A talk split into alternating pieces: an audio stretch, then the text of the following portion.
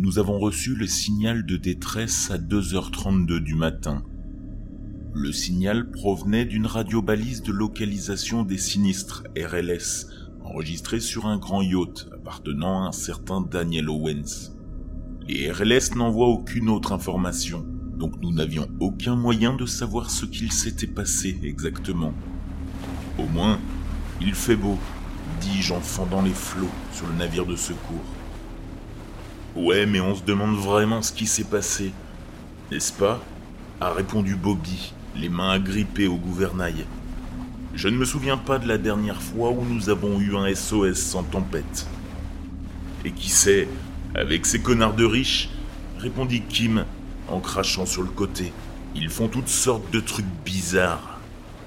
L'océan se dessinait devant nous, pure obscurité, bercée uniquement par notre phare. Personne ne parle jamais de l'obscurité de l'océan. Pas un seul réverbère, pas une seule fenêtre, pas une seule voiture pour rompre cette obscurité. Il n'y a que le noir absolu dans toutes les directions. Enfin, je pouvais encore voir les lumières du quai derrière nous, mais elles ne tarderaient pas à être englouties. J'avais déjà participé à plusieurs missions de recherche et de sauvetage. Heureusement, elles s'étaient toutes bien terminées. Mais Bobby avait raison. Elles étaient toutes liées à des tempêtes. Les profanes ne connaissaient pas la colère de l'océan. Ils pensent pouvoir faire une petite excursion dans l'eau pour l'anniversaire de quelqu'un, alors que le ciel se déchaîne au-dessus d'eux et que les vagues se transforment en montagnes. Respecte l'océan et peut-être qu'il ne te tuera pas m'avait dit mon mentor. Ces mots sont restés gravés dans ma mémoire, même dix ans plus tard. Et puis, sans que je ne m'en rende compte, nous approchions du yacht. Les lumières étaient allumées, se reflétant dans l'eau noire comme de l'encre. Bobby a changé de vitesse et nous nous sommes approchés, lentement, tranquillement. C'est à ce moment-là que j'ai réalisé à quel point il était massif. Je pense qu'il devait mesurer entre 15 et 20 mètres, ce qui dépassait largement la taille de notre bateau. Bobby s'est emparé du mégaphone. Garde-côte américain, vous nous entendez? Rien. Aucune réponse. Kim et moi avons commencé à manipuler la corde. Alors que nous nous préparions à monter à bord, je n'arrêtais pas de regarder le yacht, mais de l'extérieur, rien ne semblait anormal. La lumière dorée jaillissait des fenêtres teintées et se reflétait placidement sur l'eau. J'ai entendu une musique instrumentale, grave, quelque part. Je n'ai pas vu de dégâts sur le bateau, ni de personne dans l'eau. Kim est montée la première. J'ai suivi, et Bobby est resté dans le bateau, se préparant à fouiller les eaux environnantes. Kim m'a ouvert la porte vitrée. Après toi, m'a-t-elle dit. J'ai dégluti et je suis entré. Les portes s'ouvrent sur une petite pièce richement décorée. Une kitchenette et un bar se trouvaient à droite, et une salle à manger avec des tables et des cabines se trouvait sur la gauche. C'est à ce moment-là que j'ai remarqué la nourriture. Même si la pièce était vide, les tables, elles, étaient garnies de nourriture, comme si des gens venaient d'y manger quelques instants auparavant des coupes de champagne encore pétillantes, un filet de saumon auquel il manquait quelques bouchées, et même du rouge à lèvres étalé sur une serviette. J'ai posé ma main sur le saumon mon estomac s'est noué. Il était encore chaud. Il venait juste de partir. J'ai jeté un coup d'œil à ma montre. 2h51. Ils avaient envoyé le SOS il y a à peine 20 minutes. Comment avait-il pu passer de manger et boire à disparaître d'un seul coup? Kim s'est approché de moi. J'ai vérifié sous le pont et il y a personne, a-t-elle dit. La nourriture est encore chaude, je lui ai confié. Ses yeux se sont écarquillés. Mais qu'est-ce que c'est que ce bordel? Où sont-ils allés? Aucune idée. Nous nous sommes dirigés vers les escaliers, vers le pont supérieur. Je doutais qu'on les y trouve, et il fallait bien tout vérifier. Le pont supérieur était à l'air libre. J'ai jeté un coup d'œil au fauteuil du capitaine, au volant, au petit canapé en U derrière eux. Tout était vide. Rien n'était déplacé. Ils doivent être dans l'eau, dis-je d'un air sombre. En tout cas, ils sont pas ici, c'est sûr. J'ai regardé au-dessous de nous, j'ai regardé l'eau, un noir d'encre, les ondulations scintillant dans la lumière.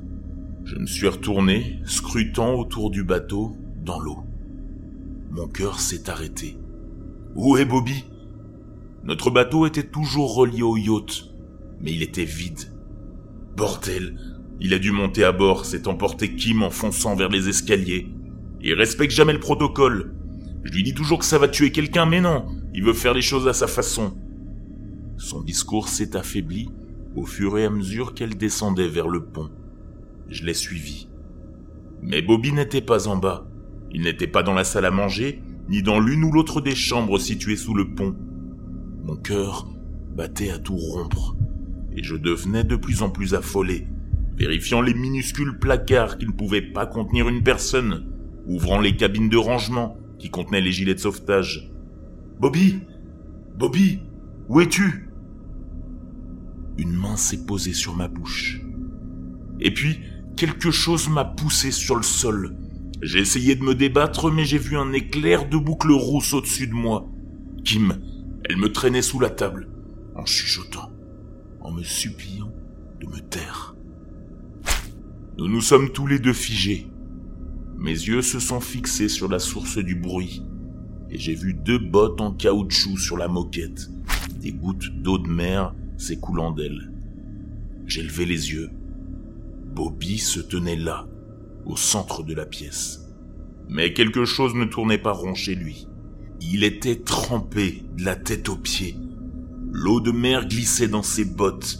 Des filets d'eau coulaient de ses manches. Sa peau était pâle et bleuâtre, et une blague de sel blanche et croûteuse longeait sa mâchoire, atteignant presque ses yeux. Et ses yeux. Ils étaient d'un blanc, pur, sans pupille, blanc. Bobby a fait un autre pas, et encore un autre. Les ongles de Kim s'enfoncèrent dans mon bras. Nous avons regardé Bobby. Non, pas Bobby. En tout cas plus maintenant. Il continuait à marcher en notre direction. J'ai retenu ma respiration, fermant les yeux. S'il vous plaît, faites en sorte qu'il ne nous voit pas. Deux bottes en caoutchouc, juste devant notre table. Il a continué à s'enfoncer dans la cabine, et j'ai laissé échapper le souffle que je retenais. La poigne de Kim sur mon bras s'est relâchée. Dès que les pas de Bobby ont retenti dans l'escalier, Kim m'a chuchoté ⁇ Cours !⁇ Je ne voulais pas, mais elle m'a poussé, très fort, et je me suis retrouvé à rouler sous la table. Je me suis redressé juste à temps pour voir Bobby s'immobiliser dans l'escalier. Il s'est retourné, lentement, et ses yeux blancs se sont fixés dans les miens. J'ai couru, plus vite que je n'avais jamais couru de ma vie. Nous nous sommes précipités sur le pont, puis nous nous sommes dirigés vers le bateau, aussi vite que nous le pouvions. Kim est arrivée la première, puis elle m'a pris la main, me tirant vers la sécurité. La main de Bobby s'est accrochée à ma cheville, sauf qu'il ne s'agissait pas de simples mains. Ses doigts étaient sans articulation, comme des tentacules s'enroulant parfaitement autour de ma cheville, couvert de ventouses charnues. Et son visage, il changeait rapidement. Sous mes yeux, ses traits incrustés de sel se transformaient, jusqu'à ce que je voie une femme, puis un homme plus âgé. Sa chair se pressait et se gonflait pour prendre d'autres formes, sans effort, comme une pieuvre se faufilant dans un trou minuscule. Mais ses yeux restaient toujours les mêmes, blanc, blanc et vide. C'est comme ça que j'ai été touché. Puis, dans un bruit sourd, j'ai volé. Je me suis écrasé sur le plancher du bateau, la douleur me traversant le flanc. Le temps que je me relève, nous étions à plusieurs mètres du yacht, en train de foncer dans l'océan. Retour à la maison. J'étais tellement soulagé, si reconnaissant. Quelle que soit cette chose, j'y avais échappé. Je ne m'étais jamais senti aussi bien depuis des années, comme si tous mes problèmes n'étaient que de minuscules grains de sable.